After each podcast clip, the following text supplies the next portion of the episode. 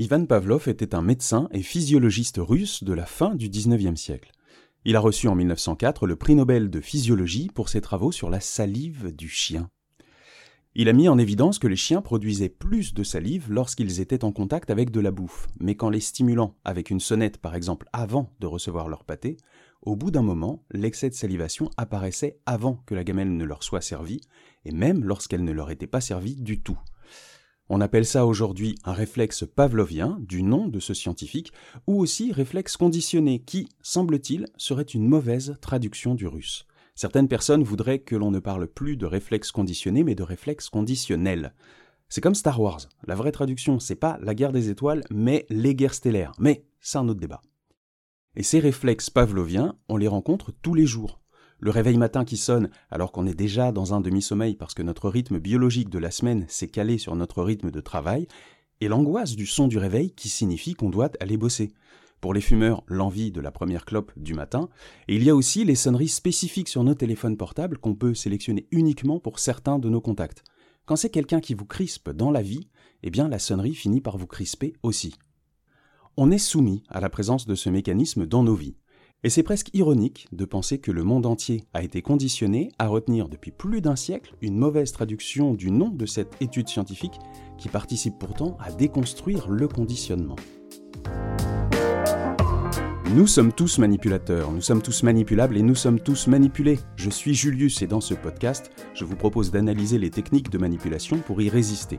Le but est de tenir bon face aux manipulateurs, mais aussi de ne pas succomber soi-même quand on est tenté de manipuler Bienvenue dans la résistance à la manipulation.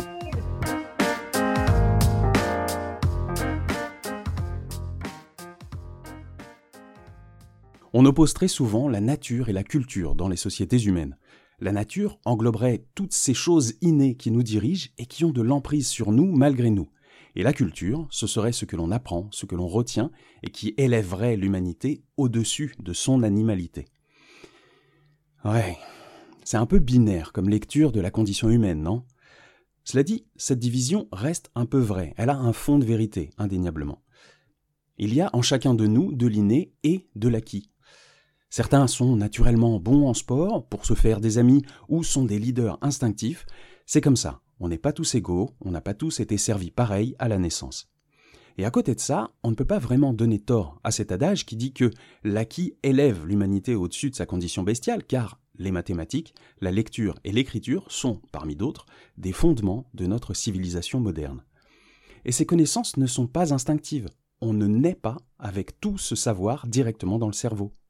Donc, l'humanité se crêpe le chignon depuis toujours pour savoir lequel est mieux, lequel est moins bien, comme s'il ne devait en rester qu'un, qu'il ne pouvait pas y avoir de consensus entre notre biologie réflexive et nos connaissances acquises. Pourtant, Pavlov a montré que les deux n'étaient peut-être pas si opposés. Un réflexe conditionné, et j'utilise la mauvaise expression intentionnellement, c'est-à-dire un réflexe naturel et instinctif que l'on a conditionné à réagir selon des conditions particulières, eh bien c'est de l'apprentissage. Cet apprentissage qui est supposé nous élever au-delà de l'animal qui est en nous. C'est de l'acquis, d'accord, mais pour en faire quoi? Quand un manipulateur extrême s'acharne sur sa victime, il la conditionne à avoir peur de lui, Là, ce n'est pas de l'élévation humaine que l'on voit dans le comportement de la victime, mais un retour à son instinct de survie, à son instinct grégaire. Ça peut pousser la victime à ne plus aborder un sujet en particulier pour éviter la souffrance, donc à se frustrer pour ne pas subir à nouveau, et par voie de conséquence, lui provoquer un retour de l'angoisse si le sujet réapparaît, même malgré elle.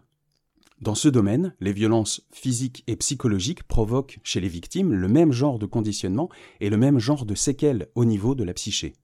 Donc, je ne crois pas en cette idée aveugle qui résume l'inné à cet animal en nous qu'il faut fuir, et que l'acquis serait la panacée et la libération pour tous.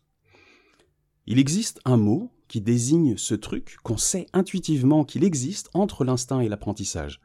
Ce truc intuitif, c'est bien sûr l'intuition. Et je ne parle pas d'intuition féminine. Mettez cette idée à la poubelle tout de suite. Il n'y a pas plus d'intuition chez les femmes que chez les hommes. Pour moi, il n'y a que des individus qui ont plus ou moins d'intuition. Et l'intuition, c'est un peu notre instinct, mais qui aurait été aiguisé par notre acquis, par notre bouteille, comme on dit, notre expérience de la vie. Cette intuition chez nous s'est majoritairement construite inconsciemment. Mais on a parlé de pas mal de choses depuis le début de ce podcast et j'ose espérer que votre intuition aujourd'hui est un peu plus nourrie, un peu plus réactive pour sentir les situations de manipulation autour de vous. Souvenez-vous, nous avions parlé du système 1, système 2 dans l'épisode 22 et je vous invite comme toujours à aller découvrir ou redécouvrir cet épisode si besoin. Eh bien, le système 1, système 2, c'est en quelque sorte un résumé de l'inné et de l'acquis dans nos vies de tous les jours.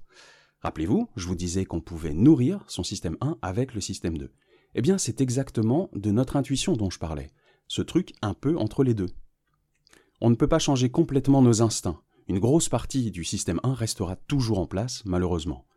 Mais ce n'est pas une raison pour ne pas essayer de le changer, parce qu'on ne sait jamais à l'avance les changements qui s'opéreront. Le système 1 a une très forte appétence pour les clichés et les a priori. Il adore les pensées résumées, les pensées toutes faites. Et l'un des a priori les plus répandus chez les victimes de manipulateurs et ou de maltraitance, c'est qu'elles sont impuissantes, qu'elles ne peuvent plus rien faire. Par le conditionnement de leur bourreau, par l'emprise qu'elles ont subie, elles s'enferment dans l'idée d'impuissance au point où elles peuvent finir par s'adapter et s'habituer à subir. Je ne crois pas que leur système 1 avait cette idée inscrite à l'origine. Donc, si le système 1 a pu être réécrit, alors on doit pouvoir le changer à nouveau. C'est forcément long et fatigant, mais si on ne souhaite pas se résigner, il n'y a que ça à faire.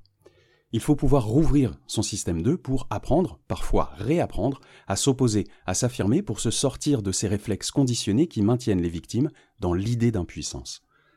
On a parlé récemment aussi des grilles de lecture, c'était dans l'épisode 26. Ces grilles de lecture vont participer aussi à aiguiser votre instinct, à nourrir votre intuition. C'est aussi du système 2 d'une certaine façon. Ces grilles vous aident à analyser le monde et les catégories qu'on peut y faire pour lire plus vite les situations et y réagir plus précisément, sur le moment ou la fois suivante. Votre intuition grandit toujours, apprend de ses erreurs et tente de s'adapter au mieux pour toujours mieux anticiper. On peut nourrir son système 2 par toutes ces petites techniques de résistance à la manipulation. Et plus vous allez utiliser une grille de lecture en particulier, plus vous allez la confronter au réel, plus elle va s'affiner mais elle va aussi s'intégrer de plus en plus dans vos habitudes réflexives pour devenir plus rapide et réactive. Le résultat de votre analyse rejaillira plus vite de vous, votre réflexion deviendra un réflexe. Et certains signes pourront être perçus presque instinctivement avant de subir des tentatives de manipulation pour pouvoir les éviter, voire même, pour les plus habiles, pour empêcher que des tentatives de manipulation n'apparaissent. Et ainsi avoir des habitudes de défense intellectuelle de plus en plus proches d'un réflexe cognitif. Les réflexes pavloviens, on les subit, mais on peut aussi les utiliser. Se fabriquer un œil, une intuition pour lire les situations, en déduire les besoins en présence et pouvoir s'adapter. La résistance à la manipulation passe indéniablement, selon moi, par là, par ce regard en soi pour s'améliorer et trouver ce qui nous aide à résister à ce qui nous déplaît dans les rapports sociaux. Mais pas seulement pour soi. Si ça ne pouvait servir qu'à se défendre, je vous dirais de ne penser qu'à vous pour affirmer votre pouvoir à tout prix mais ce n'est pas ce que je prône. Tout comme on ne s'attaque jamais à un malade quand on s'attaque à une maladie, il faut toujours, autant que faire se peut, savoir faire la différence entre la manipulation et le manipulateur. Alors je ne suis pas vraiment certain de l'efficacité de ma métaphore sur la maladie, mais euh, j'espère que vous avez compris l'idée. Un des buts indirects à nourrir son système, c'est aussi de savoir faire la différence entre affronter un manipulateur dangereux et raisonner quelqu'un qui se trompe dans ses réflexes de pensée. La lecture du monde n'est pas binaire, je l'ai souvent répété, et je ne me lasserai pas de le faire. Donc, évitez d'affronter plus fort, plus retors, plus coriace que vous, mais sachez aussi tendre la main quand c'est possible. Et pour ça, il n'y a pas de vraie technique. Ça se fait sur le moment, selon ce qui se présente, et petit à petit. N'ayez pas peur ou pas de regret de tenter, même si c'est pas fructueux au final. Souvent, l'erreur est un chemin vers l'amélioration. Ne pas réussir à convaincre quelqu'un peut aussi vous apprendre sur vous un mauvais argumentaire, un manque de tact, un trop fort besoin d'avoir raison peut-être. Tout ceci peut aussi être une sorte d'apprentissage pour votre intuition. Et puis, au final, qu'est-ce qu'une victoire peut vous apprendre sur vous hein? Elles sont utiles pour le moral, pour se sentir fier de soi, certes, mais elles ne sont pas suffisantes pour garder son humilité et se pousser à devenir un meilleur individu au sein du groupe. À un moment ou à un autre, l'échec sera inévitable alors autant le voir comme quelque chose de nécessaire. Après la liste des 20 techniques de manipulation, on a parlé de l'inconscient et de son omniprésence dans nos actions et nos réactions, On a ensuite parlé du système 1, système 2 pour comprendre certains réflexes de pensée. On a parlé aussi des besoins fondamentaux pour en venir aux grilles de lecture pour enfin en arriver à cet épisode. Il aura fallu passer par tout ça pour construire cette idée d'instinct que l'on peut aiguiser. Ça vous semble peut-être évident maintenant que c'est dit, vous l'aviez d'ailleurs sûrement compris intuitivement pour certains, mais il fallait passer par toutes ces étapes pour en arriver là. Si vous avez suivi tous les épisodes depuis le début, vous avez quand même pas mal de bases pour vous exercer à résister à la manipulation, résister à la vôtre et à celle des autres. Pas mal d'outils intellectuels pour nourrir votre intuition et pour mettre en pratique vos réflexes de réflexion. Un peu comme des réflexes pavloviens de la résolution du conflit, je voulais vous rappeler que vous pouvez vous-même vous conditionner à la résistance. Mais le travail ne s'arrête pas là. Bon, il ne fait pas que commencer non plus, je vais pas vous abrutir avec cette formule consacrée. J'ai encore envie de vous parler de ces choses innées en nous, innées à l'ensemble de l'humanité qui ne font qu'alimenter les mécaniques manipulatoires. Mais pas seulement, parce que j'adore parler. Je reviendrai donc, forcément, pour un nouvel épisode. Vous retrouverez Vulgaire Pensée sur Instagram, Twitter et Facebook. Si vous voulez réagir, dites-le dans les commentaires. Si l'épisode vous a plu, dites-le avec un pouce en l'air, un cœur ou tout ce qui montre votre affection. Et si vous voulez faire connaître ce podcast, partagez-le à vos contacts. On se retrouve bientôt, soit sur les réseaux sociaux pour discuter ensemble, soit au prochain épisode. Prenez soin de vous, prenez soin des autres, dans cet ordre, et à bientôt.